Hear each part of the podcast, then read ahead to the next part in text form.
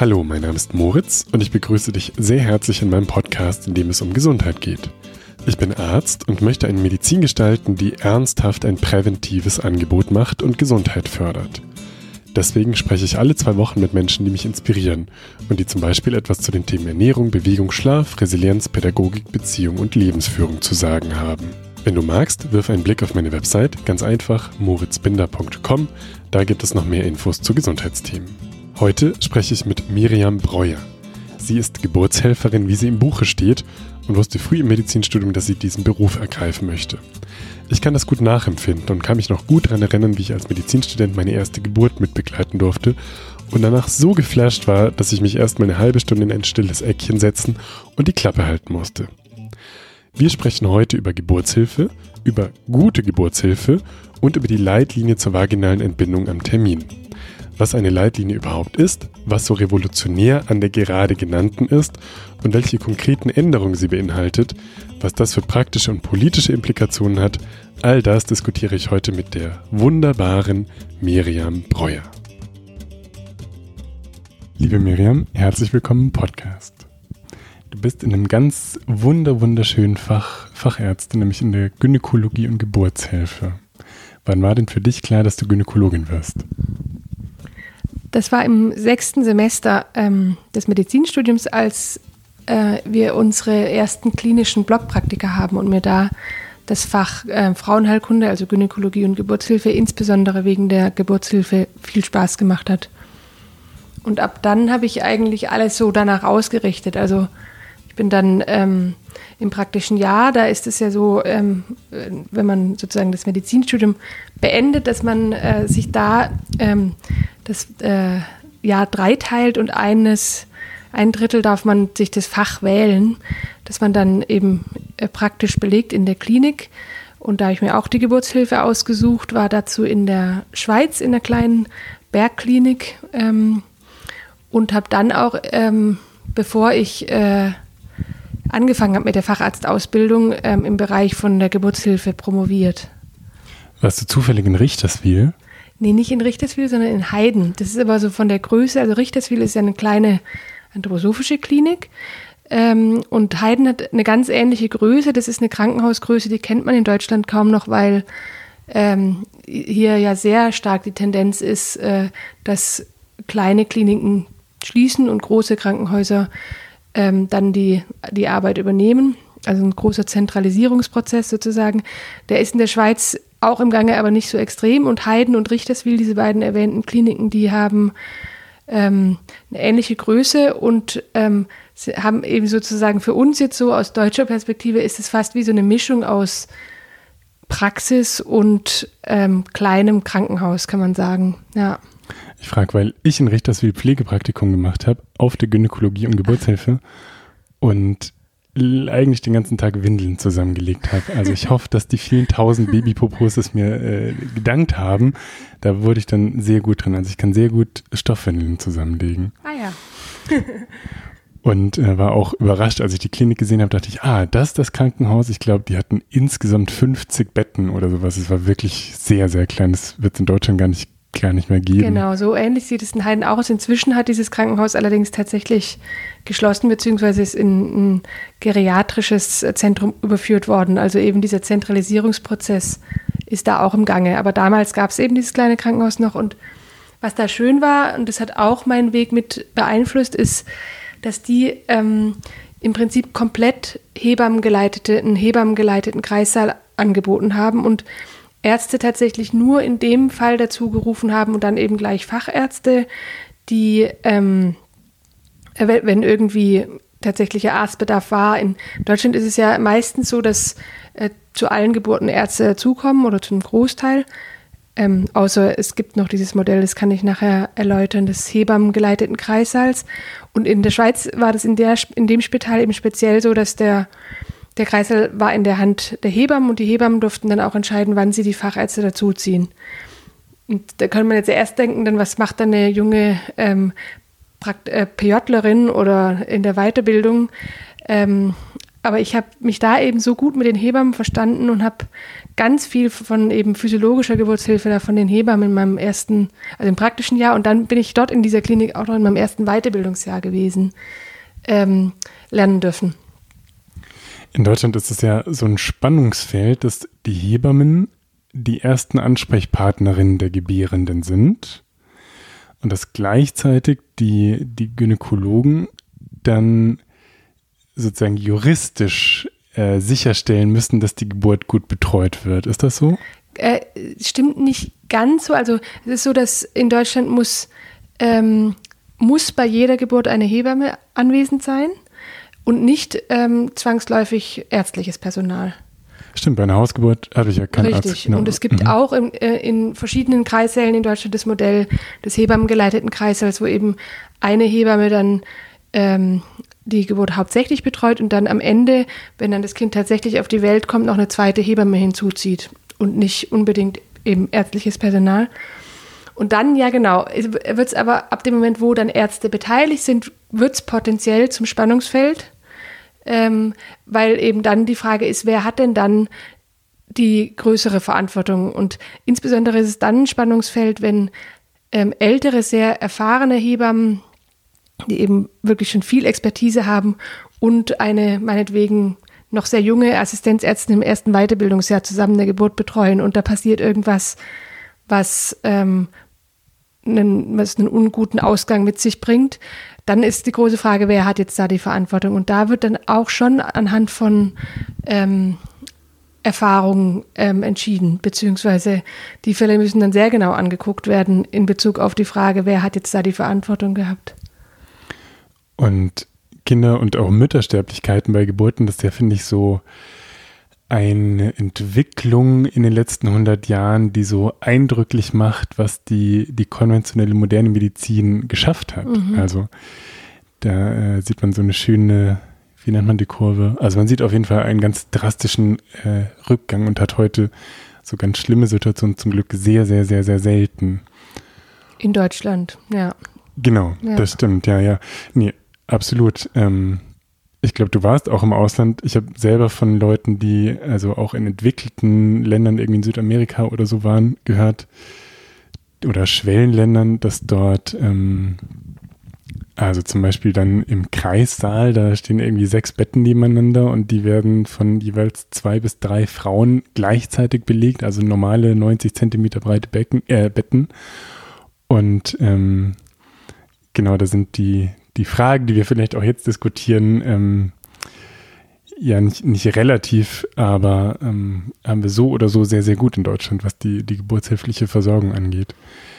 Du warst im Ausland, oder? Ja. Hast auch Geburtshilfe dort gemacht. Ich weiß, dass du es äh, vorhattest jetzt wieder, aber du warst auch schon weg. Ja, genau. Ich bin ähm, in, eben, ich hatte ja eingangs erwähnt, ich bin im praktischen Jahr in der Schweiz gewesen für mein geburtshilfliches Tertial und war für mein chirurgisches Tertial in ähm, Sierra Leone und bin da auf das Thema ähm, der sogenannten traditionellen Geburtshilfe gestoßen, ähm, worunter man sich vorstellen kann, dass es eben in sehr vielen Ländern dieser Erde ähm, geburtshilfliche Systeme gibt, die äh, wo, wo ja insbesondere Frauen ähm, Geburtshelferinnen sind, die nicht nach unseren sozusagen westlichen Maßstäben ausgebildet sind, die häufig auch ähm, gar nicht lesen und schreiben können und aber über sozusagen Jahrhunderte tradiertes Wissen äh, in so einer Erfahrungsweitergabe eben von ihren Tanten, Müttern, Großeltern gelernt haben und dann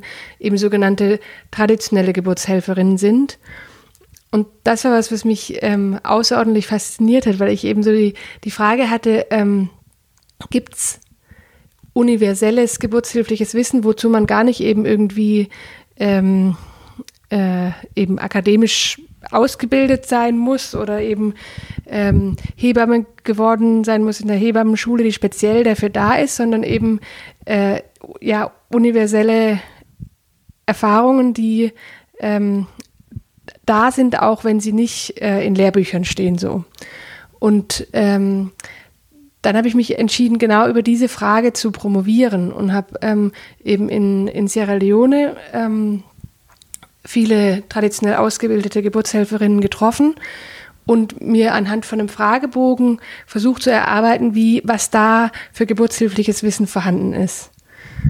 Und bin dann darauf gestoßen, dass es sehr, sehr viel komplexer ist, die, das, äh, die inhaltliche Gemengelage, als ich eingangs vermutet habe. Ich hatte eine ziemlich romantische Vorstellung eben dann von so traditionell ausgebildeten Dorfhebammen, die dann ähm, da ungestört ihre Arbeit machen. Aber so ist es natürlich in der ja inzwischen durch den Imperialismus äh, kolonialisierten Welt nicht. Denn es ist nämlich so, dass gerade um die Muttersterblichkeit zu senken, die ja in vielen ärmeren Ländern einfach noch dramatisch hoch ist, gab es ähm, startend in den 70er Jahren im vergangenen Jahrhundert von der WHO aus ähm, die Bestrebung, eben diese ge traditionellen Geburtshelfer oder auch TBAs, also Traditional Birth Attendants, wie sie genannt werden, nach westlichen Standards auszubilden. Das wurde auch gemacht und äh, da gab es dann Trainingskurse dazu, die gingen mal über Jahre, die gingen mal aber auch nur so wochenendsweise und dann wurde den TBAs wurden so, so TBA-Kits ausgehändigt, wo dann ähm, ja, Seife drin war, Desinfektionsmittel, eine Nierenschale, so Dinge, die man so brauchen könnte, Nabelklemmen. Und ähm, Deswegen musste ich feststellen, es gab, gibt auch jetzt in der traditionellen Geburtshilfe in den allermeisten Ländern schon ganz viel sozusagen Einflüsse aus unserer Welt. Man hat dann allerdings bei diesen Trainingskursen aus Sicht der WHO ähm, konstatiert, dass die gar nicht so richtig viel geholfen haben, um die Muttersterblichkeit zu senken. Ähm, was verschiedene Gründe hat, aber auf jeden Fall wurden die eigentlich in den meisten Ländern dann auch wieder abgeschafft und ist, die Tendenz ist dann eher, ähm, die traditionellen Geburtshelfer ähm, möglichst sozusagen unnötig zu machen und die Geburtshilfe in einem Land wie Sierra Leone, also da konkret ist den, den ähm, Frauen, die sich als TBAs bezeichnen, die Arbeit auch verboten. Ähm, in die Krankenhäuser zu verlegen. Und das meiner Meinung nach ist ein großer Fehler gewesen, weil die schwangeren Frauen dadurch ihre Vertrauenspersonen verloren haben und ähm, dadurch, dass die äh, Krankenhausinfrastruktur oder insgesamt die Gesundheitssysteminfrastruktur so schlecht ist, eigentlich gar nicht wirklich die Möglichkeit haben, alle in der Klinik oder in irgendwelchen Gesundheitszentren zu gebären und ähm, es dann doch noch auf dem Dorf machen, aber es ist dann verboten. Und dadurch werden meiner Meinung nach Komplikationen eigentlich eher verschleppt oder eben nicht rechtzeitig in Kliniken verlegt, weil, weil ähm, äh, die traditionellen Geburtshelfer ja gar nicht offiziell arbeiten dürfen. Das ist sozusagen ein großes Problem, glaube ich, in einem Land jetzt wie Sierra Leone, ähm, wo sich nämlich eigentlich zeigt, wenn man, wenn es gelungen wäre, ähm, die für die Kultur ähm, gewohnten Frauen einzubeziehen in das äh, eher marode westlich geprägte Gesundheitssystem, wäre es vielleicht letztendlich für die schwangeren, gebärenden und gebärenden Frauen besser gewesen. Okay, also da wurde dein, dein idealistisches Sehnsuchtsbild ein bisschen ähm, ja, angeknittert oder so. Gab es trotzdem irgendwas, oder also was, was habt ihr denn, was hast du denn neben dieser Erkenntnis vielleicht inhaltlich doch rausnehmen können? Also gab es da so ein paar äh, Kernaspekte, die du übersetzen konntest oder irgendwie abbilden in deiner Forschungsarbeit über die Fragebögen? Ja, also ich habe eben schon äh, sehr wohl festgestellt, dass vieles an dem Wissen, was wir hier ähm, in der Geburtshilfe ähm, gerade zum Beispiel an manuellen Handgriffen dann meistens belegt haben durch äh, irgendwelche Geburtshelfer, die sich diesen Handgriff mal eben auf ihren Namen verewigt haben, äh, dass es diese Handgriffe tatsächlich universell gibt. Also als Beispiel ähm, bei äh, einer Frau, die nach, nach der Geburt ihres Kindes zu viel Blut verliert, gibt es ähm, einen Handgriff, um die Gebärmutter zu, zusammenzudrücken, damit eben durch Kompression der Blutverlust minimiert wird, der heißt Credé-Handgriff nach einem bestimmten Geburtshelfer. Und diesen Handgriff gibt es ohne den Beinamen, gibt es selbstverständlich in, ähm, in Sierra Leone auch, weil es einfach, glaube ich, ähm, ja, gesunder Menschenverstand ist, dass da, wo eben die Blutungsquelle ist, man durch Kompression hinbekommt, dass die Blutung weniger wird. Und eben, das ist ein, ein, kleines, relativ simples Beispiel, aber so habe ich viele, ähm, viele Handgriffe gefunden, die ähm, oder, oder auch Wissen über Abläufe der Geburt, die sehr ähnlich sind. Was ganz anders ist und was ich auch was, ähm, sehr spannend fand, äh, Spannendes fand im Vergleich war der Umgang mit Zahlen und, und Zeiten. Also in der ähm, westlich geprägten Geburtshilfe ist, macht man ganz viel an dem Ablauf bestimmter Zeiten fest. Also die Eröffnungsphase in der Geburt hat so und so lang zu dauern. Die Phase, bis das Baby dann letztendlich geboren wird, hat so und so lang zu dauern. Und wenn sie länger dauert, ähm, dann ist irgendwas falsch und dann muss man handeln. Ähm, das wird ganz viel eben an so metrischen Daten festgemacht. Und ähm, in Sierra Leone wurde ich geschimpft für diese Frage ähm, nach Zeiten und, und ähm, eben zählbaren Abläufen. Ähm, die, die Übersetzerin, die ich da dabei hatte, die meinte dann irgendwann mal zu mir, äh, frag nicht immer diese Frage, people here don't have time. Und damit meinte sie, es gibt hier einfach dieses Uhrzeitthema nicht, sondern es, es läuft irgendwie alles, also ich glaube tatsächlich, das Wissen ist intuitiv vorhanden, dass eine zu lange Geburt auf was hinweist, was vielleicht Unterstützung braucht, aber es wird eben nicht festgemacht an einer zählbaren Stundenzahl. Und das ist eigentlich eine schöne Überleitung äh, zu der Leitlinie, die wir ein bisschen besprechen wollten. Aber vielleicht gibt es noch was zu deiner Forschungsarbeit. Gibt es noch irgendwas, das dich überrascht hat oder das dir noch wesentlich erscheint, wenn du jetzt davon erzählst? Naja, ich glaube, das äh, wesentlich für, für mich als Erkenntnis war, das ist jetzt keine wissenschaftliche Erkenntnis, aber eher so eine, die mich auf meinem Lebensweg halt begleitet hat, ist, dass, ähm, dass ich glaube, dass Geburt eben ähm, ist kein medizinischer Prozess ähm, ausschließlich, sondern ist was, was ganz viel einfach mit, mit ähm, sich geborgen fühlen und in einem Kontext sein, in dem man sich wohlfühlt, ähm, zu tun hat und dann potenziell viel besser funktionieren kann. Und das ist ein, ein Thema, das habe ich in Sierra Leone festgestellt, wenn nämlich Frauen dann in Krankenhäuser kamen, wo plötzlich männliche Ärzte waren, die vielleicht auch mit ihnen umgegangen sind in der Art und Weise, die eben nicht gut zu ihrem ähm, eigentlichen kulturellen Kontext passt, ähm, weil eine Frauen, also Geburt ist in Sierra Leone ganz klar Frauenthema und Männer haben da eigentlich nichts verloren, dass, dass dann Geburtsprozesse viel eher ins Stocken geraten sind. Und dieses Vertrauen und Geborgenheitsthema, das ist auch wiederum ein universelles. Es ist jetzt nicht nur was, was in Sierra Leone eine Rolle spielt, sondern auch hier ganz stark ähm, äh, Geburt, gute Geburtshilfe begleitet. Also Frauen brauchen, um gut gebären zu können, Rahmenbedingungen, wo sie vertrauen können, wo sie möglichst angstfrei ähm, in den Situationen sein können. Und dann kann man damit viel potenzielle Pathologie vermeiden. Und das ist ja so naheliegend irgendwie, dass man sagt, okay, Geburt ist irgendwie ein ursprünglicher, auch gesunder Vorgang, ja, den wir evolutionär über Jahrmillionen irgendwie eingeübt haben und den wir total gut können äh, wenn's, also genau, wenn wir uns geborgen fühlen, zum Beispiel und nicht der Säbelzahntiger ums Eck steht. Und weil wir gerade gesagt haben, dass die konventionelle Medizin so gut darin geworden ist, da Sicherheit zu schaffen und schwere Komplikationen zu vermeiden, haben wir uns vielleicht die letzten Jahre ein bisschen zu sehr eingeschossen auf diesen Sicherheitsaspekt.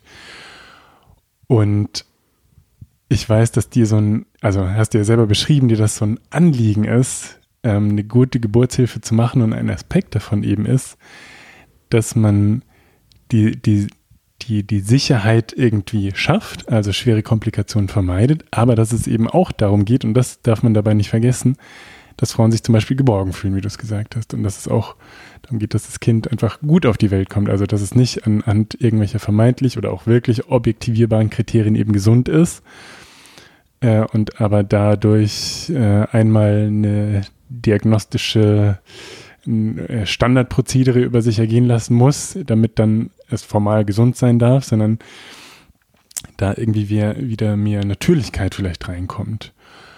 Und deswegen hatte ich dich angefragt, ob du mit mir über die, jetzt ist sie gar nicht mehr so neu, aber die neue aktuelle Leitlinie zur vaginalen Geburt zum Termin sprechen willst, äh, weil weil das wie so ein kleiner Kulturwandel ist. Also ich weiß, viele Hebammen und ähm, Patientinnenverbände, Motherhood, ähm, die da auch mitgewirkt haben bei der Erstellung dieser Leitlinie, die haben das richtig gefeiert. Haben gesagt, das ist total revolutionär und ähm, ganz schön und eben im Sinne der, der Frauen, die gebären und der Kinder, die da auf die Welt kommen, dass wir diese Qualitäten wieder mehr in die Geburtshilfe reinbringen, nachdem wir wissen, dass wir die Sicherheit so gut gewährleisten können, mhm. schon in unserer Medizin. Und ich dachte, jetzt können wir vielleicht zu Beginn nochmal überlegen, was ist überhaupt so eine Leitlinie und wie entstehen eigentlich Empfehlungen in der Medizin? Also, was würdest du sagen, ist eine medizinische Leitlinie, ohne hm. dass das jetzt äh, den, den Wahrheits- oder Vollumfänglichkeitsanspruch haben muss? Was ist denn eine, eine Leitlinie? Genau, da ähm, ist ein Thema, mit dem habe ich mich in der Geburtshilfe und der ähm, Gynäko-Onkologie, also den Krebserkrankungen der Frauenheilkunde, schon viel beschäftigt mit dem Thema Leitlinie, weil ich ja in einem Krankenhaus arbeite, was ähm, integrativmedizinisch arbeitet, also sprich ähm, Schulmedizin versucht zu kombinieren mit ähm, Therapien aus der anthroposophischen Medizin. Deswegen aufgesucht wird häufig von, ähm, von einem Patientinnenklientel, was, was sehr eigene Wege geht und wo dann ähm, sozusagen mit den Vorgaben der Leitlinie aneckt. Und deswegen ist das Thema Leitlinien in der Medizin tatsächlich eins, was ähm, mich schon oft ähm, beschäftigt hat, auch im Gespräch mit ähm, schwangeren oder eben ähm, gynäkologisch erkrankten Patientinnen. Und für mich habe ich da jetzt so die Schlussfolgerung rausgezogen, dass ähm, Leitlinien was ganz Tolles sind, weil da eben ganz viel an statistischer Wissenschaft und, und ähm, Daten zusammenfließt und dann daraus ähm, Schlussfolgerungen gezogen werden, die eine sehr gute Orientierung darüber geben, was man derzeit weiß. Also äh, aktuelle Leitlinien, die bieten einem schon den aktuellsten Stand der momentanen Wissenschaft ähm, für die spezifischen Themen. Aber was Leitlinien eben nicht sind, ähm, sind ähm, ein Rezeptbuch, wo man für jeden individuellen, jede individuelle Patientin definitiv das 100% passende Rezept findet, sondern es ist eine, eine, ähm, eine Orientierungsmöglichkeit und eine Möglichkeit dann über die ähm, diagnostischen und therapeutischen Schritte und prognostische Faktoren mit den Patienten ins Gespräch zu kommen und dann wiederum den individuell richtigen Weg zu finden. Also es ist kein Rezeptbuch und es ist halt auch vor allen Dingen, äh, und das ist mir immer wichtig, kein Gesetz. Mit Leitlinien werden manchmal so gehandhabt, ähm, auch von, von leider von Ärzten im Gespräch mit Patienten, dass sie so dargestellt werden als etwas, was man dann zu befolgen hat. Aber das ist mitnichten, eine Leitlinie ist mitnichten etwas, was, äh, was ähm, Gesetzescharakter hat, sondern es ist ähm, eigentlich zusammengetragenes empirisches Wissen, was ermöglicht, ähm, eben auf dem aktuellsten Stand der Wissenschaft zu argumentieren. Und dann wiederum muss man es schaffen, das für den individuellen Patienten zu übersetzen. Genau, und da sind jetzt zwei, finde ich, auch ganz wesentliche Aspekte drin, die du genannt hast. Also das eine ist, es ist der, der höchste, letztlich das, das höchste Evidenzniveau, das wir irgendwie erreichen können in der Medizin. Also ich, ich muss manchmal schmunzeln, irgendwie, wenn ich mein Shampoo sehe und dann steht da irgendwie drauf, dermatologisch bestätigt oder sowas, denke ich, was heißt das denn? Also hat dann Dermatologe gesagt, dass es jetzt äh, wissenschaftlich getestet oder, oder, also was heißt es denn? Oder wenn man in der Zeitung manchmal so reißerische äh, Studienzitate äh, dann liest oder auch oft Pressemitteilungen von Universitäten, die natürlich auch versuchen, irgendwie auf ihre Forschung aufmerksam zu machen und wo dann in so einer Überschrift ähm, eben reißerisch steht, äh, dieses naturheilkundliche Mittel schafft so und so viel Prozent bei irgendeiner Erkrankung oder wenn man sich so und so ernährt, dann ist das ideal, ja. Da ist also ein ganz, äh, ist irgendwas, was wissenschaftlich riecht, was aber man in ganz großen Kontext eigentlich einordnen muss. Und dann kann man formal so Evidenzniveaus unterscheiden. Da wäre so das Niedrigste, was in der Leitlinie auch berücksichtigt wird teilweise ähm, zu Recht, also wäre so ein, eine Expertenmeinung. Das heißt jetzt zum Beispiel in der Geburtshilfe, ja, gibt es den Professor Müller in äh, keine Ahnung was für eine Klinik und der macht seit 40 Jahren Geburtshilfe, steht kurz vor der Pensionierung und hat wirklich sehr viel gesehen und der sagt, man sollte in der Geburtshilfe in der und der Situation das und das machen.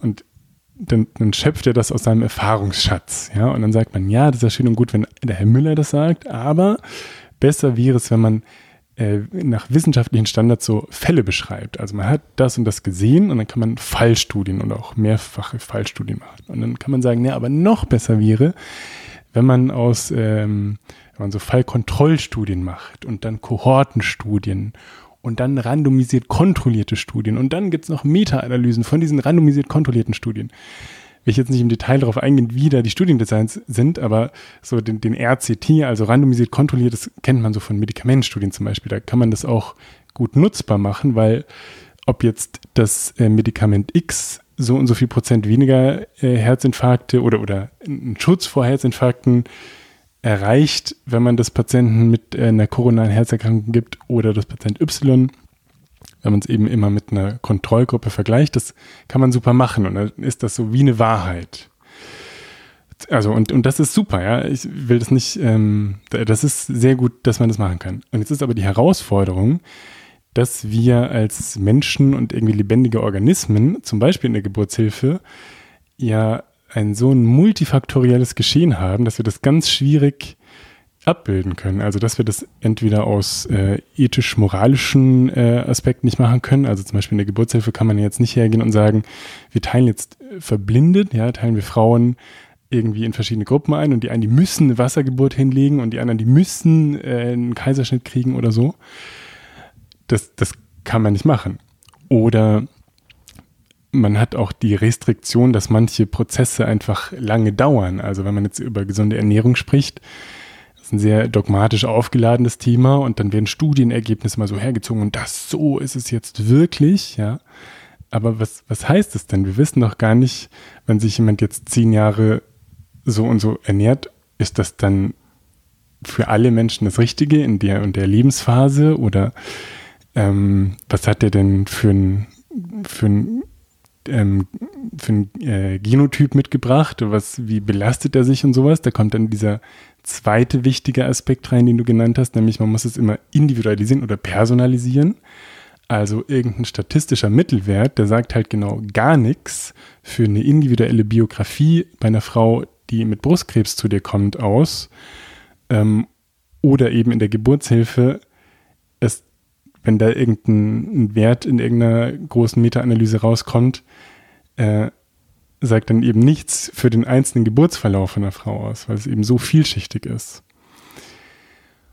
Und das, finde ich, macht so schön deutlich, dass, dass Medizin und medizinische Wissenschaft eben nicht exakt und absolut ist, sondern dass es ein schönes, das kann man ja genießen, dieses Ringen, aber dass es ein, ein dynamischer, lebendiger, äh, kontinuierlicher Prozess von irgendwie Konsensusfindung ist. Und genau das ist mit dieser Leitlinie zum Beispiel passiert. Also ähm, ich habe jetzt im Vorfeld und in der Vorbereitung auf unser Gespräch habe ich äh, auch zwei Interviews gehört und da war das eine Interview mit, ähm, ich glaube, dem, ich habe leider den Namen vergessen, mit dem Chef der Deutschen Gesellschaft für Geburtshil Gynäkologie und Geburtshilfe. Und das andere war mit einer Patientenvertreterin und dann haben die selber so berichtet, wie da eben so unterschiedliche Kulturen aufeinander geprallt sind und wie die wirklich gerungen haben, ja, was ist jetzt das Beste, was können wir aus den wissenschaftlichen Daten, die wir haben, was können wir da rauslesen? Und was schreiben wir jetzt in diese Leitlinie rein? Und dann gibt es jetzt eine Leitlinie, wo eben die ähm, Hebammen und die Gynäkologinnen und Gynäkologen und auch Patientenvertreter sich hingesetzt haben an den Tisch und es ausgehalten haben und versucht, mit der Forschung, die es gibt, eben so eine Leitlinie zu schreiben, wo man dann bestimmte Sachen diskutiert, die eben irgendwie in, einer, in einem Geburtsverlauf relevant sein könnten und haben dann genau beschrieben, es ist ein sehr äh, standardisiertes, vorgegebenes äh, Prozedere, äh, was man machen sollte und wie stark oder wie gut da die Evidenz ist, die man hat. Und dann gibt es jetzt dieses 200-seitige Dokument, das da steht. Und ähm, Genau, da können wir jetzt gleich inhaltlich auch noch ein bisschen drauf eingehen, aber es finde ich so, also, also, es bietet sich so an, das mal so irgendwie zu durchdenken, was, was machen wir eigentlich in der Medizin? Also worauf mhm. basieren wir eigentlich das, was wir da jeden Tag tun? Ähm, und das sind zum Teil eben Leitlinien, die das, das Beste sind, was wir irgendwie hinkriegen können in der Medizin an Empfehlungsgrad. Also da ist ganz viel Zeit und Aufwand und Auseinandersetzung und guter Wille da.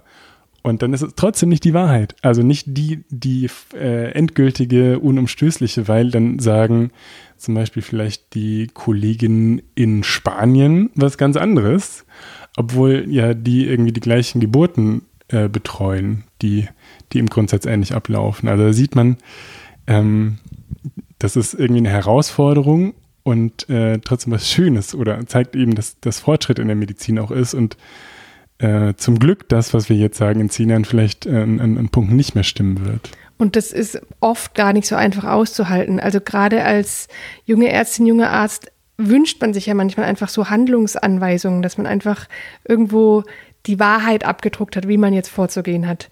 Und Leitlinien sind aber leider genau das, oder zum Glück vielleicht auch genau das nicht. Ähm, sonst muss man ja sagen, wenn man es ganz extrem denkt, bräuchte es eigentlich ärztliches Personal auch nicht mehr wirklich, wenn die, wenn Leitlinien tatsächlich ähm, sozusagen wahrheitsgemäße bindende Anweisungen enthalten könnten, bräuchte es eigentlich ähm, das gesamte Medizinstudium, wo man eben an sich diese Art zu denken lernt, nämlich wissenschaftliche Erkenntnisse auf einzelne Menschen anzuwenden, ähm, bräuchte man da nicht.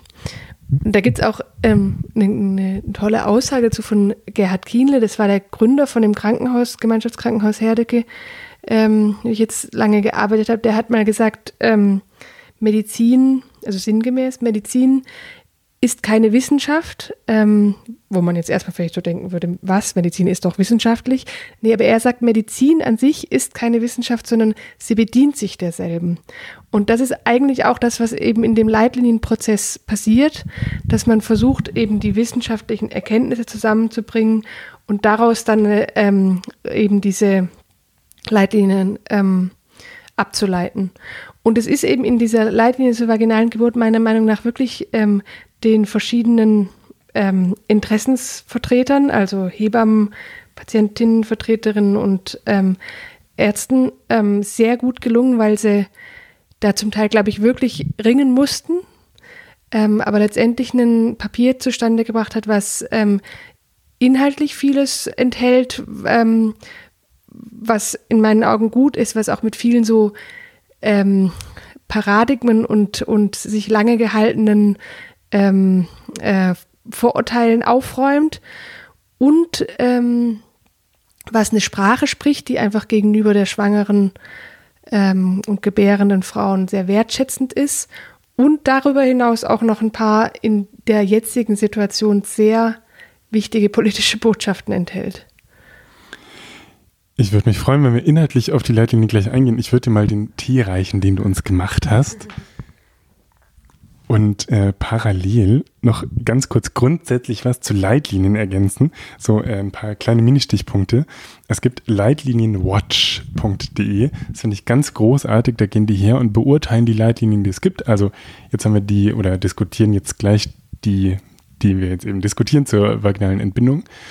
Ähm, und es gibt eben von verschiedenen Fachgesellschaften so zu, ich weiß nicht, wie viele es insgesamt gibt, aber wahrscheinlich irgendwie 200 oder sowas äh, zu COPD, zu Schlaganfall, zu so klassischen Erkrankungen, aber teilweise irgendwie, äh, ich weiß, es gab eine zu psychosomatischer Konsiliarversorgung, dann auch so ein bisschen äh, interdisziplinären oder, oder äh, bisschen Randgebieten, gibt es dann Leitlinien, die ähm, vom Bundesministerium für Gesundheit und jetzt die äh, in der Geburtshilfe auch vom IQWIC äh, mitfinanziert oder getragen wurde und das ist ehrenamtlich. Das heißt, die Leute, die das machen, die haben da nicht so richtig was von. Die kriegen da vielleicht ein bisschen Prestige und können sich dann Autor und so nennen, aber das ist ein bisschen guter Wille, dass die sich hinsetzen und diese Arbeit machen.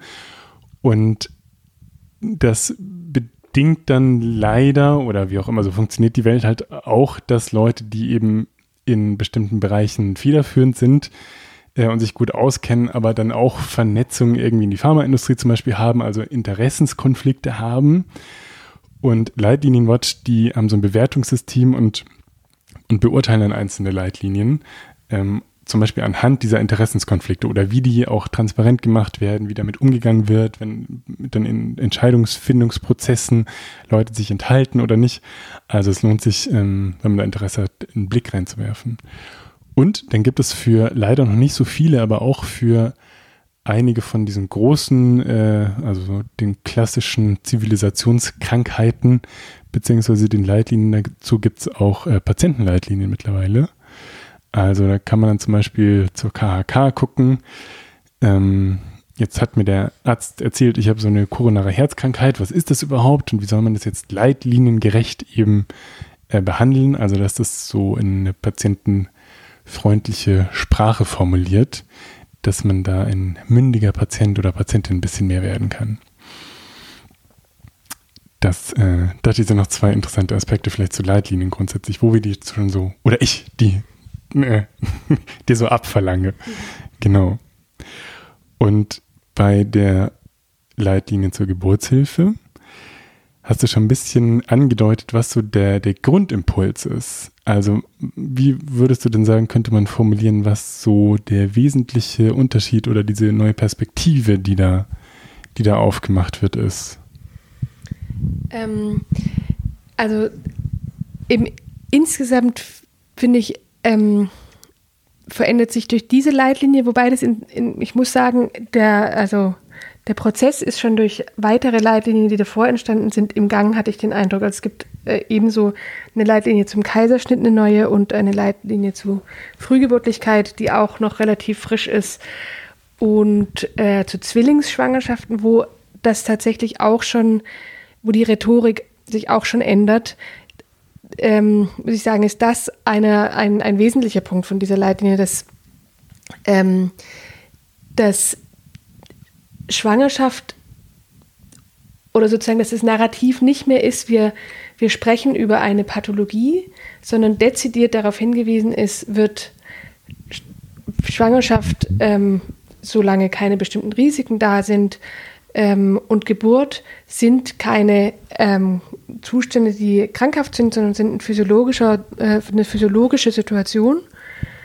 Und, ähm, und das liest man in der Leitlinie vaginale Geburt so meine, ähm, meiner ähm, Wahrnehmung nach so, so, dezidiert zum ersten Mal, sind eben ein ähm, riesengroßes Potenzial, also die physiologische Geburt, ein riesengroßes Potenzial für die spätere gesunde Entwicklung des Kindes, der Mutter, der gesamten Familie.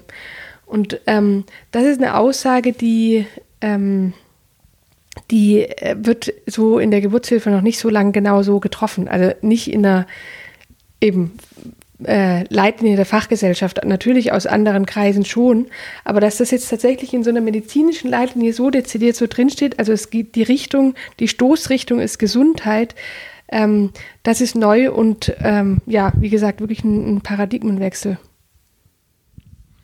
Und deswegen wird es auch so hart gefeiert von vielen. Ich glaube schon. Zu Recht ja, ja wahrscheinlich. Ja. Mm, was sind denn so ganz konkrete Änderungen? Oder Änderungen sind es ja in dem Sinn gar nicht, weil es, glaube ich, davor keine Leitlinie gab. Leitlinie in der Form gab es nicht. Nee, es gab einzelne Bestandteile von Leitlinien, die dann ähm, ähm, jetzt sozusagen auch darin zusammenfließen. Ähm, aber es, diese Form von Leitlinie, die ist neu.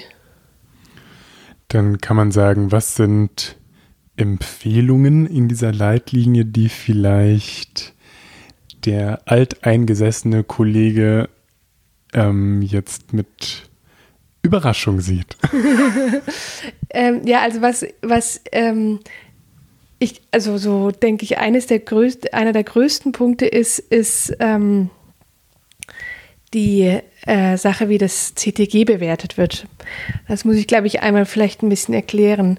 Das CTG ist ähm, eigentlich sozusagen die ähm, heutige Überwachungsmethode unter Geburt. Ähm, es ist eine Möglichkeit eben bei den Gebärenden sowohl die Herzfrequenz des noch ungeborenen Kindes ähm, aufzuzeichnen und äh, sozusagen auf einem Papierstreifen dann sichtbar zu machen und zu archivieren, ähm, als auch den mütterlichen Puls, als auch die mütterliche Wehentätigkeit.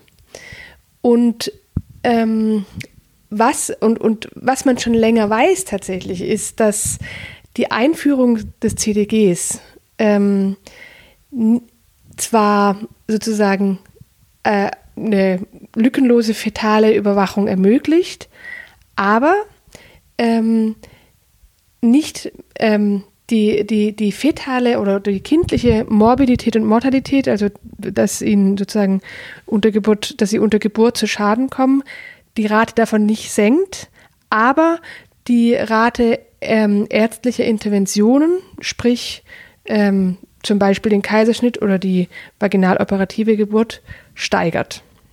Und das, das veranschaulicht jetzt nochmal so schön, was, was wir gerade ein bisschen diskutiert haben. Also das CTG, super Diagnostik. Ja, großartig, dass irgendjemand das erfunden hat. Wenn man diese kontinuierliche Über Überwachung will. Die Sache ist, wenn man die dann hat und dann sieht man irgendwas, dann muss man natürlich auch reagieren.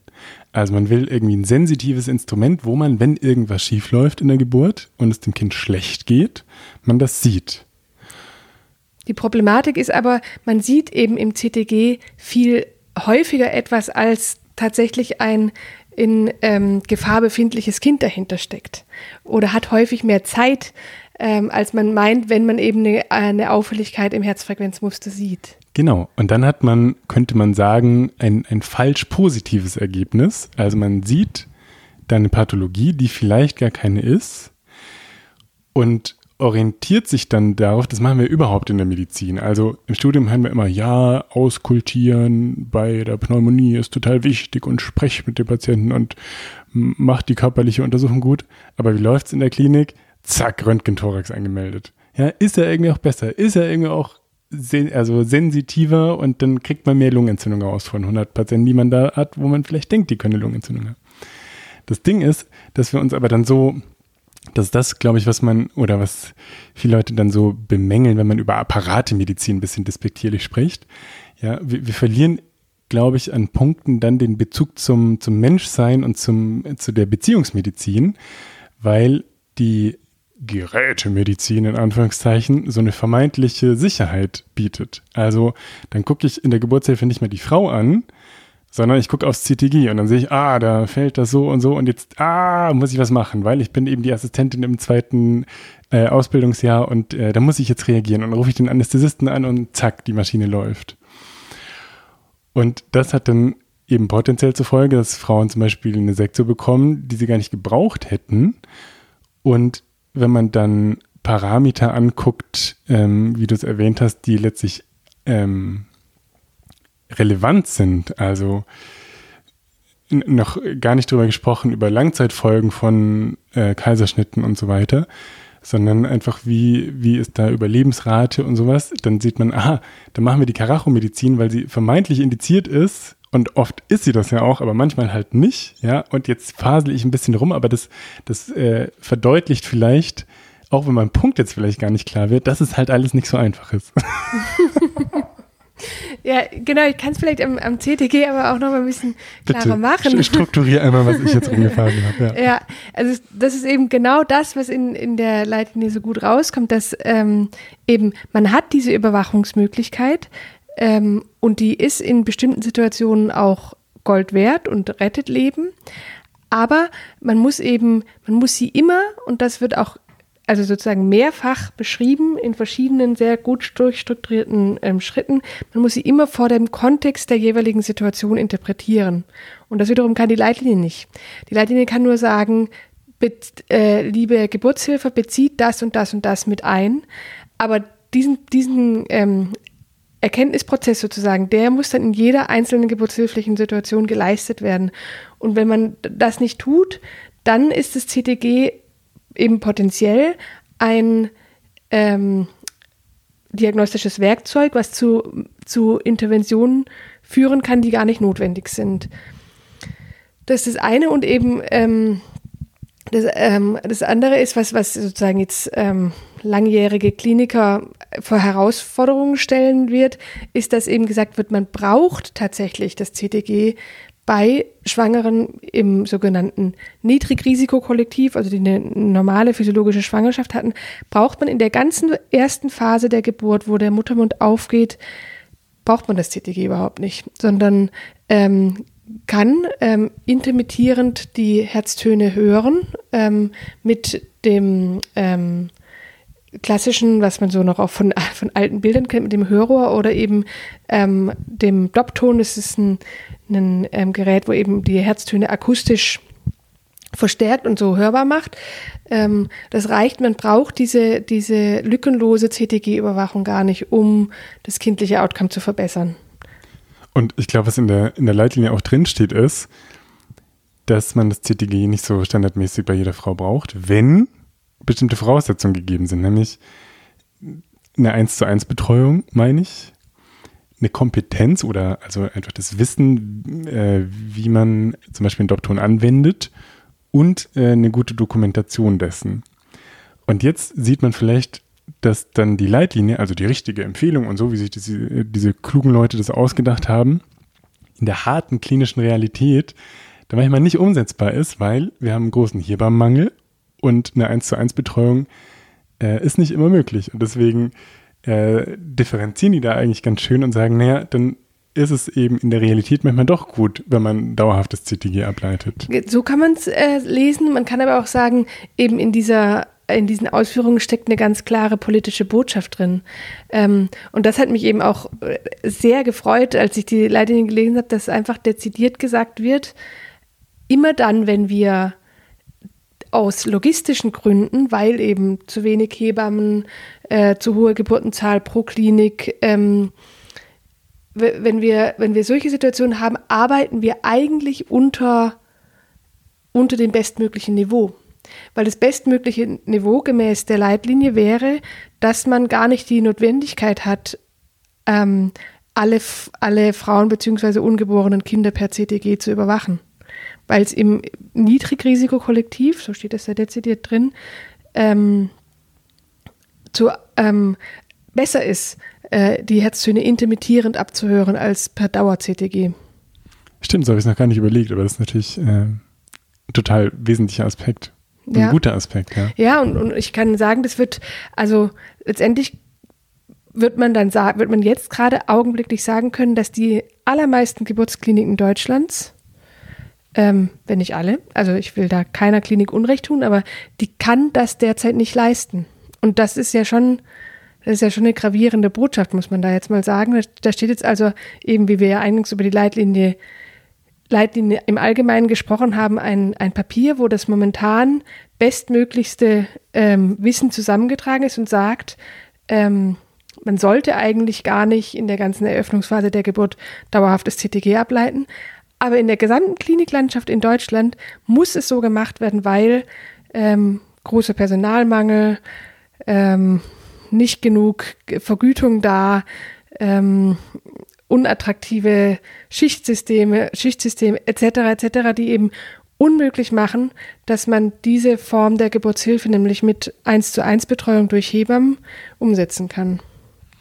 Und das ist gerade in der Geburtshilfe irgendwie so relevant, weil es ja auch ein Fach ist, das tendenziell nicht so viel Kohle bringt. Also so ein bisschen für, was heißt ein äh, Stiefkind-Dasein, aber schlaue äh, und umtriebige Geschäftsführer von irgendwelchen Kliniken, die haben gerne Wirbelsäulenchirurgien und äh, Neuroradiologien und sowas, weil das eben eine sehr interventionelle und, und äh, ja lukrative. lukrative Medizin ist. Und die Geburtshilfe ist es nicht. Vor allen Dingen, wenn man viele Spontangeburten hat. Wenn man dann die Sektorate ein bisschen hochsetzt, und auch da will ich niemandem zu, zu nahe treten, das ist halt, also das wieder ein Spannungsfeld, in dem sich Menschen, die da in leitenden Positionen befinden, äh, vielleicht äh, befinden. Ich weiß ja auch nicht.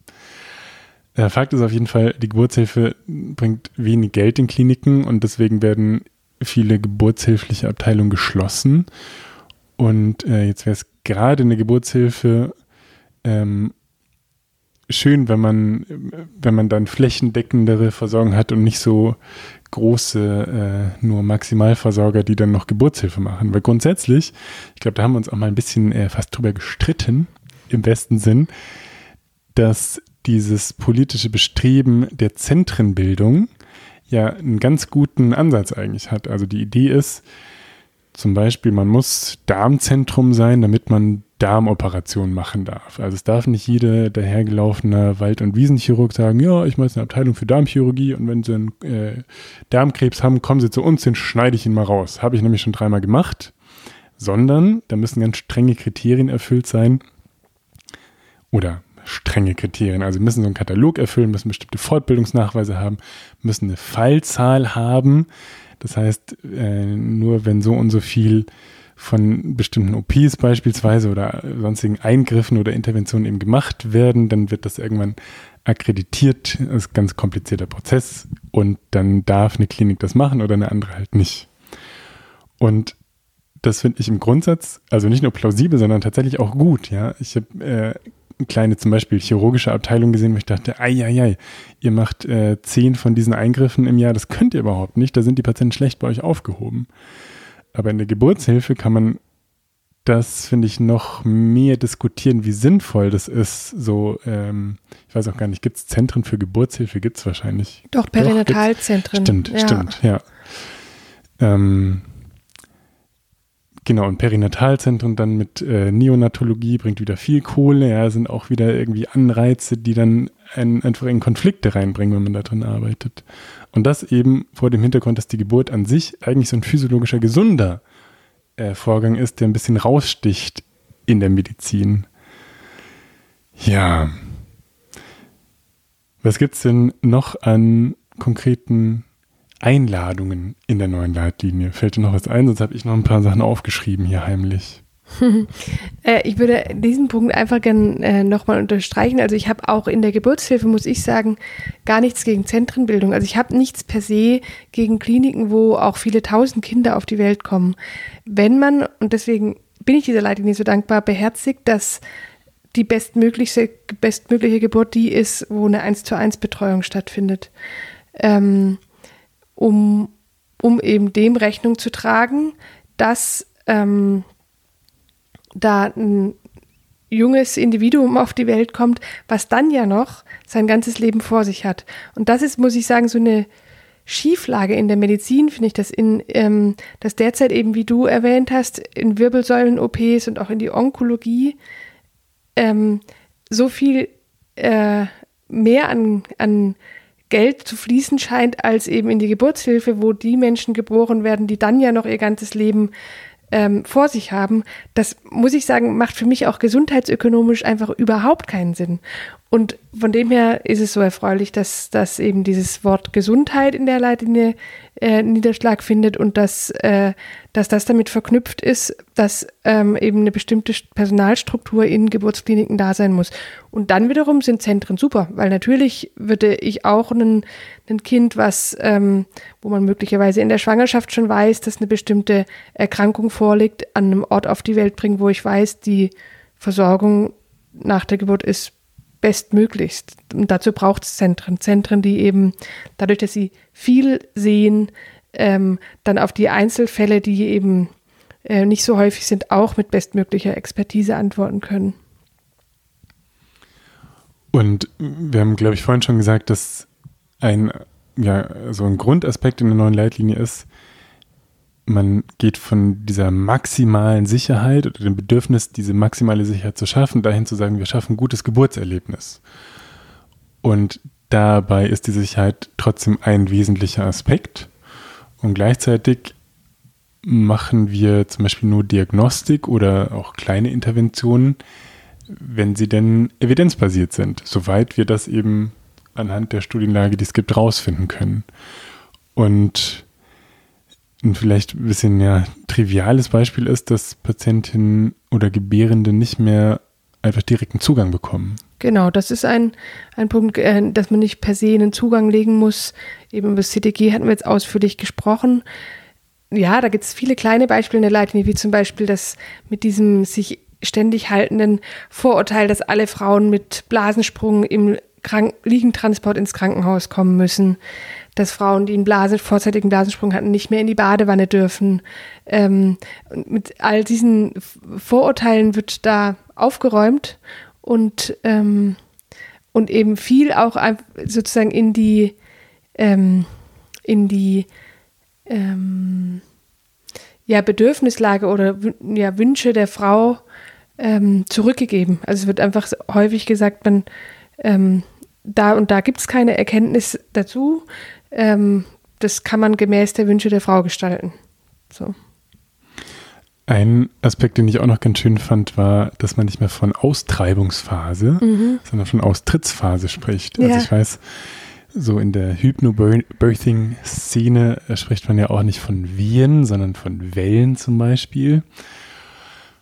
Und natürlich macht Sprache erleben und, und bedingt erleben. Und deswegen, ähm, ja, fand ich das irgendwie beachtlich, dass da so viel äh, Feinsinn oder Gespür irgendwie war, auch, auch den Begriff zu ändern. Ganz, ganz schön. Das hat mir auch sehr gut gefallen, weil ich ähm, ähm, eben seit Jahren schon versuche, eben mal auch mein geburtshilfliches Vokabular immer wieder kritisch zu überprüfen in Bezug auf ähm, gewaltvolle Begriffe. Und da gibt es leider in der Geburtshilfe ähm, viele, ähm, wo irgendwie, wo irgendwas beängstigt, wenn man es wenn man's hört als Frau. Also zum Beispiel ähm, hat man auch gesagt, ähm, oder sagt es immer noch viel, das Köpfchen schneidet ein. Das ist der Augenblick, wo man ähm, zwischen den Schamlippen der Frau, das Köpf wo das Köpfchen des Kindes sichtbar wird. Warum muss man das so nennen? Ähm, inzwischen schreiben wir in, bei uns im, Kreis, schreiben wir, haben wir das eigentlich aus unserem Vokabular gestrichen und ähm, eben Schreibenköpfchen wird sichtbar zwischen den Schamlippen. Das ist eine völlig andere Aussage als Einschneiden.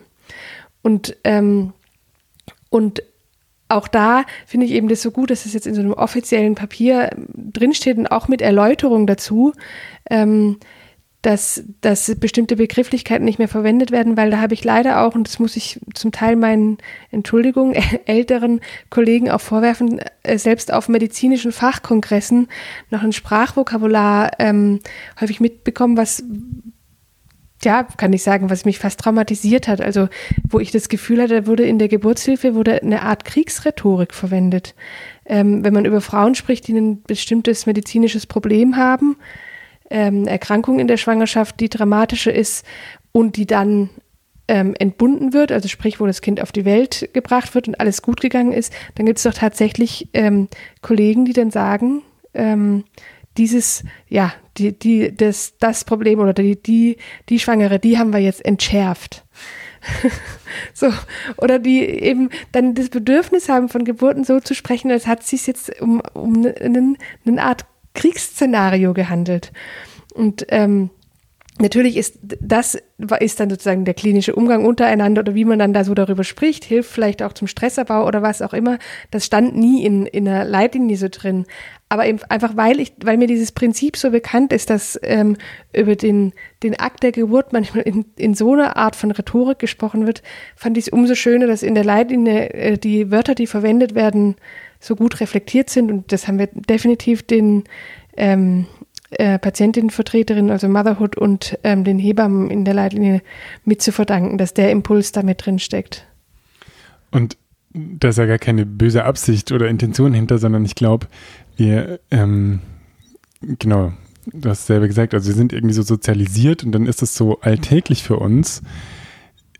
Nicht nur in der Geburtshilfe kann ich ja gar nicht äh, mitreden, aber so allgemein in der Medizin erinnere ich zum Beispiel auch, jetzt, wo ich arbeite, muss ich mich immer wieder an die eigene Nase nehmen und so ganz bewusst überlegen, okay, was für Worte und ich ringe dann richtig, nutze ich denn im Patientenkontakt? Und nicht in dem Sinne, dass ich die Patienten irgendwie veräppeln will oder was schönreden, sondern einfach ähm, transparent sein und, und aber gleichzeitig kein Nocebo machen oder so. Also im, im PJ ist es mir oft passiert, dass ich auf Visite oder im Studium so in den, in den äh, Formulaturen bin ich mitgelaufen auf Visite und habe gemerkt, da sitzen so arme Omis, die verstehen überhaupt nichts, was der, was der leitende Oberarzt da schnell runterrattert. Und dann bin ich danach nochmal rein und gesagt, Frau Meier, was haben Sie denn eigentlich verstanden von dem, was wir vorhin besprochen haben?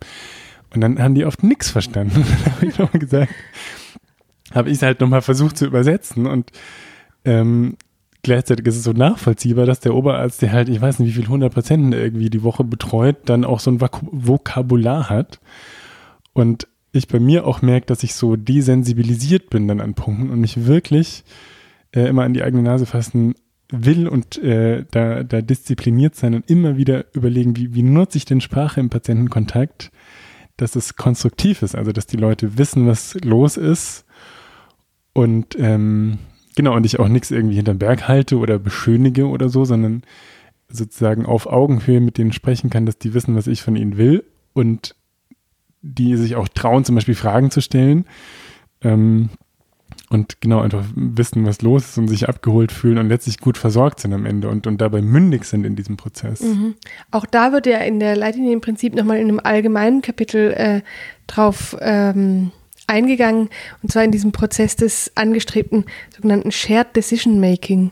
Ähm, das ist ja auch nichts, was jetzt nur die Geburtshilfe betrifft, aber dass man eben optimalerweise einen ähm, Patientenumgang wählt oder einen Umgang eben mit Schwangeren, ähm, ja, das ist im Gespräch sehr wahrscheinlich auch schon aufgefallen. Mir ist eigentlich immer wichtig, eben auch von Schwangeren nicht als Patientinnen zu sprechen, sondern als Schwangere, ähm, weil sie keine kranken Menschen per se sind.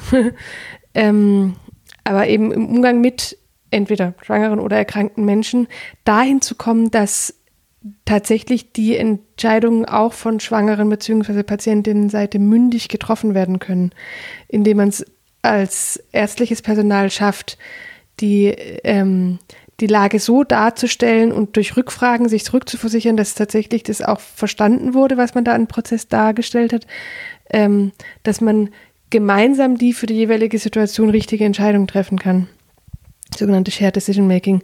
Und ähm, eben versucht, diese Schieflage durch ähm, Wissensvorsprung, den wir als ärztliches Personal den Patientinnen gegenüber ja haben, ähm, dann in der jeweiligen Situation versucht aufzuheben. Was ich im Studium in der Geburtshilfe auch erlebt habe, manchmal, dass Patientinnen, oder jetzt habe ich selber gesagt, mhm. äh, äh, Schwangere oder Gebierende in die Klinik kamen und dann aus unserer Sicht sehr hohe Erwartungshaltung hatten. Also die hatten sehr genaue Vorstellungen, wie jetzt was zu laufen hat und wer für sie wie da zu sein hat. Und das ist ja so nachvollziehbar. Also um Gottes Willen, wenn da das Kind in meinem Bauch ist und jetzt gleich auf die Welt kommt, dann will ich, dass alles perfekt ist. Ja, wer wollte das nicht? Und jetzt haben wir ein bisschen ähm, ja so Vorschub gemacht und gesagt, wir geben, liebe, liebe Schwangere und Gebärende, wir geben uns jetzt ganz viel Mühe und wir haben sogar diese tolle Leitlinie geschrieben.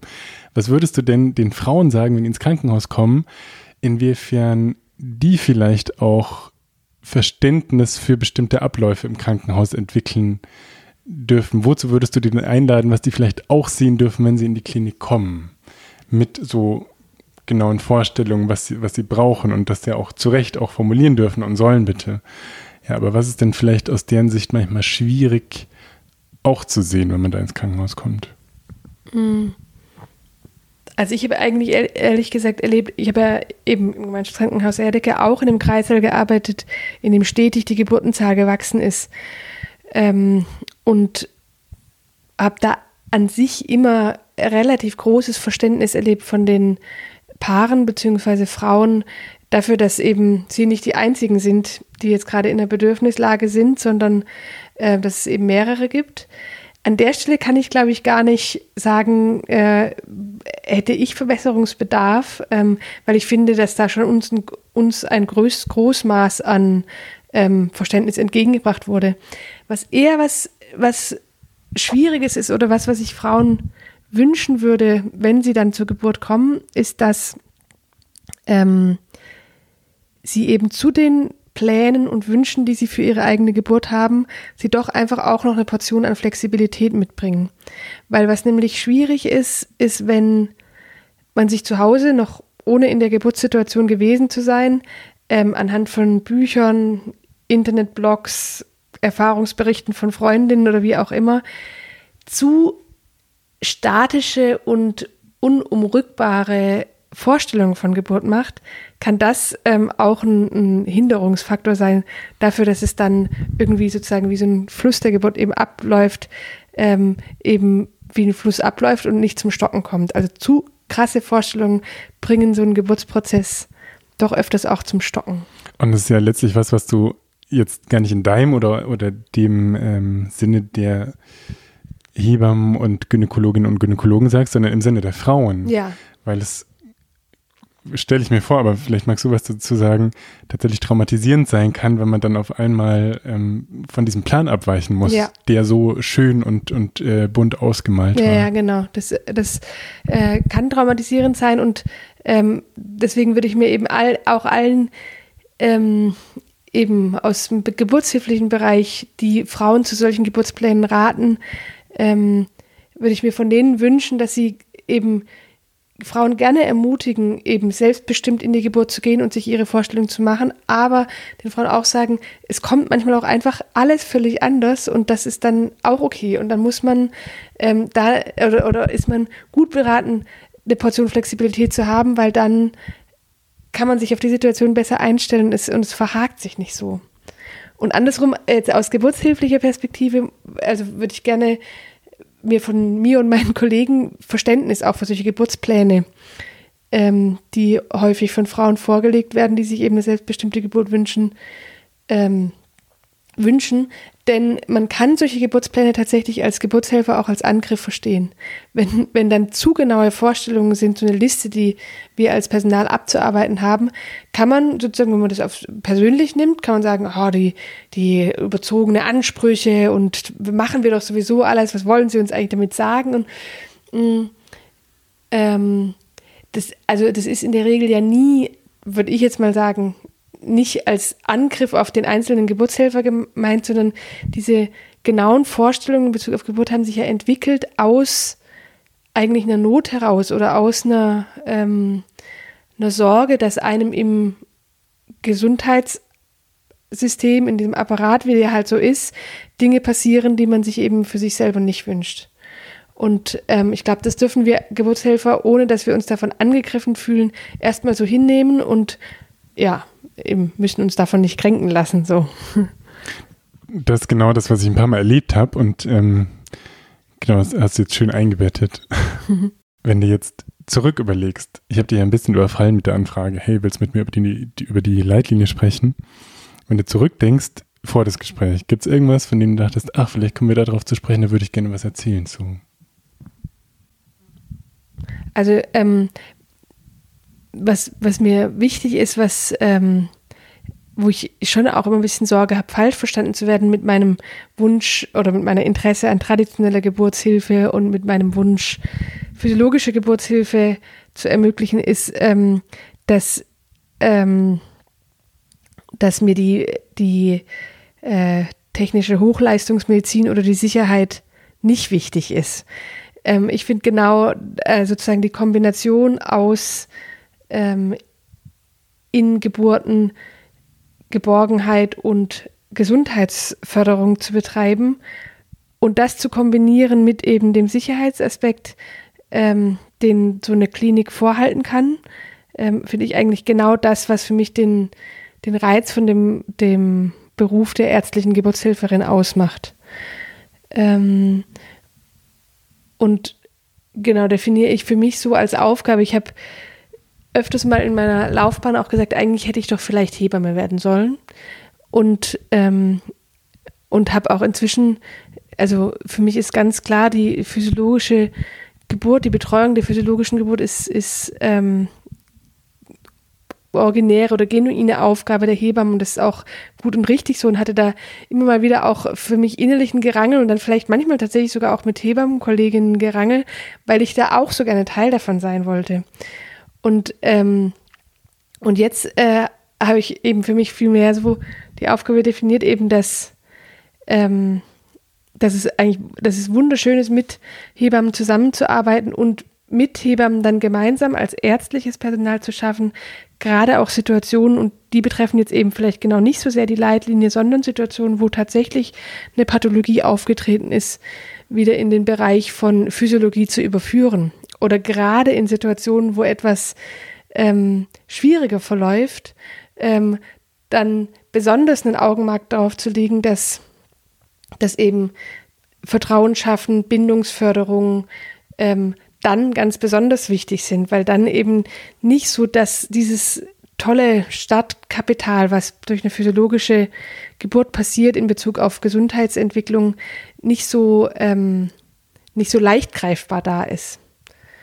Ähm, genau, das ist vielleicht so zu, zu Definition der Aufgabe von, von einem ärztlichen Geburtshelfer. Was hat der denn eigentlich für eine Aufgabe? Was hat der denn mit der Physiologie auch zu tun? Ähm, und das wiederum bringt dann eine Ausbildungsaufgabe mit sich, weil was, ähm, was, was muss denn eigentlich ein ärztlicher Geburtshelfer lernen? Da gibt es auch immer eben immer wieder in großen ähm, Unikliniken, glaube ich, dann manchmal ähm, Gerangel zwischen Ärzten und Hebammen, weil die, die Ärzte sozusagen sind ja für die Pathologie zuständig, die Hebammen für die Physiologie. Und damit muss, müssen wir eigentlich aufhören.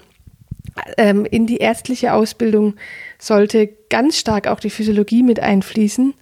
Äh, in meinem Ideal müssten, ähm, müsste zu der Facharztausbildung ärztlicher Geburtshelfer gehören, dass man ähm, meinetwegen ein halbes Jahr oder ein Jahr sogar ähm, unter der Obhut von Hebammen ähm, Geburten lernt, um dann ähm, oder eben Geburten wahrnimmt. Man muss ja nicht zu Hebamme werden, aber man muss ähm, eben sozusagen die physiologischen Prozesse lernen, damit man ähm, später dann die Geburt nicht als pathologischen Akt sieht. Und, ähm, und das ist, vielleicht kann die, diese Leitlinie dafür auch die Grundlage legen, aber ähm, auf jeden Fall ist das ein, ein, Thema, wo ich denke, was, was in der ähm, Facharztweiterbildung zum, äh, zur Frauenheilkunde noch fehlt, eben, dass, dass man gut abbildet, wie das ärztliche Personal die physiologische Geburtshilfe zu lernen hat. Sehr schön. Das war ein angenehmes, spannendes Gespräch. Jetzt überfalle ich dich noch mit meiner Abschlussfrage. Und die lautet, Miriam, was ist für dich Gesundheit? Und was hilft dir persönlich in deinem Leben dabei, gesund zu sein? Also es ist irgendwie lustig, man redet so viel jetzt, oder wir haben jetzt so viel gesprochen über Pathologie und oder Pathogenese und Salutogenese und dann kriegt man die Frage gestellt, was ist Gesundheit und die ist dann irgendwie plötzlich gar nicht so einfach zu beantworten. Also was ich auf jeden Fall so recht spontan äh, als Antwort habe, ist, Gesundheit ist nicht die pure Abwesenheit von Krankheit, sondern zu Gesundheit gehört auf eine Art Krankheit, glaube ich, auch dazu. Und was für mich Gesundheit ist, ist, glaube ich, wenn, wenn ich es für mich schaffe, in ähm, in meinem Lebensstrang sozusagen alles an Faktoren, die da so sind, die betreffen meinen mein Körper, meine körperliche Unversehrtheit, ähm, meine Vitalität, mh, mm, das, was so, was so emotional los ist in meinem Leben, was ich so an biografischen Schritten zu ähm, bewältigen habe, wenn ich das irgendwie integrieren kann in, in das eine Ich, also wenn da nichts so, so fremdkörpermäßig rausfällt, so ungefähr. Das ist jetzt, irgendwie klingt jetzt bisschen philosophisch, aber das, äh, so ist, ich glaube, das ist meine Definition von Gesundheit, dass ich das, was um mich rum ist und in mir drin ist, integrieren kann als eins, als Miriam sozusagen. Ja, ganz schöne Definition. Und die, die, der zweite Teil der Frage war, was hilft dir dabei, gesund zu sein? Und das finde ich besonders spannend vor dem Hintergrund äh, deines Berufes von dir zu hören, weil Gynäkologie und Geburtshilfe ein Fach ist, das undankbar ist, vielleicht zu negativ äh, konnotiert, aber es ist ein Fach mit, ähm, genau, mit anstrengenden Nachtdiensten, mit überhaupt vielen Diensten, mit einfach einem sehr, ja, fordernden, äh, fordernden Arbeitsbedingungen. Und kann mir vorstellen, dass viele äh, junge Kolleginnen vor allen Dingen, äh, sind ja viel in der Geburtshilfe und, und Gynäkologie, ganz engagiert in die Assistenzarztzeit starten. Und dann ähm, eine starke Einladung von außen haben, auszubrennen und zynisch zu werden und abzustumpfen und eben nicht in dem Sinne Geburtshilfe zu machen, wie wir es jetzt die ganze Zeit besprochen haben. Und äh, du hast einen Facharzt, du bist Oberärztin, du, du hast sozusagen einmal die harte Schule durchlaufen. Mhm. Was hat dir denn geholfen, an deinen Fragen und deinen Idealen dran zu bleiben und jetzt nach äh, sechs, sieben, acht Jahren, die du Geburtshilfe machst, noch so schön und differenziert und irgendwie freudig darüber zu sprechen. Ja, es ist irgendwie die Freude und Begeisterung, glaube ich, die ich an dem Fach habe und eben die, die Perspektive, die ich auf dieses Fach gewinnen, gewinnen durfte von Nichtärzten tatsächlich. Also eben durch die traditionellen Geburtshelferinnen in Sierra Leone, die mich sehr fasziniert sind, durch die Hebammen in der Schweiz, durch die Hebammen hier äh, im, im, Gemeinschaftskrankenhaus Herdecke. Ähm, oder eben auch mein, mein eigener Ansatz, vielleicht auch mein Ansatz, weil ich selber Mutter bin, ähm, auf dieses freudige Ereignis Geburt und das Potenzial, was in Geburt steckt für ähm, die Gesundheit von einem Menschen, das hat mich irgendwie einfach, die Faszination daran hat mich so gehalten, dass ich auch nach wie vor sagen würde, ich nehme in Kauf, dass ich nachts aufstehen muss und nehme in Kauf, dass man Wochenends durcharbeitet oder so, weil, es einfach so ein, ja, so was Positives ist, was mich mit Freude und Begeisterung erfüllt, so. Das ist ein schönes Schlusswort. Liebe Miriam, vielen Dank und alles Gute. Danke auch.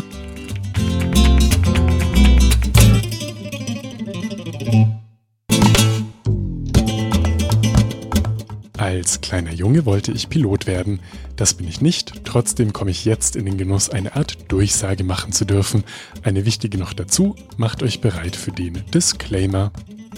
Die in diesem Podcast besprochenen Inhalte dienen ausschließlich der neutralen Information und allgemeinen Weiterbildung. Sie stellen keine Empfehlung oder Bewerbung der beschriebenen oder erwähnten diagnostischen Methoden, Behandlung, Arzneimittel oder allgemeinen Lebensstilmodifikationen dar. Ich erhebe weder einen Anspruch auf Vollständigkeit noch kann ich die Aktualität, Richtigkeit und Ausgewogenheit der dargestellten Informationen garantieren. Bitte nutzt euren gesunden Menschenverstand und fragt im Zweifelsfall und bei Beschwerden immer und frühzeitig einen fachkundigen Arzt. Dieser Podcast kann eine solche fachliche Beratung nicht ersetzen und ich keine Haftung für Unannehmlichkeiten oder Schäden, die sich aus der Anwendung der hier dargestellten Informationen ergeben, übernehmen. Thank you for listening to the Thrive Talk podcast.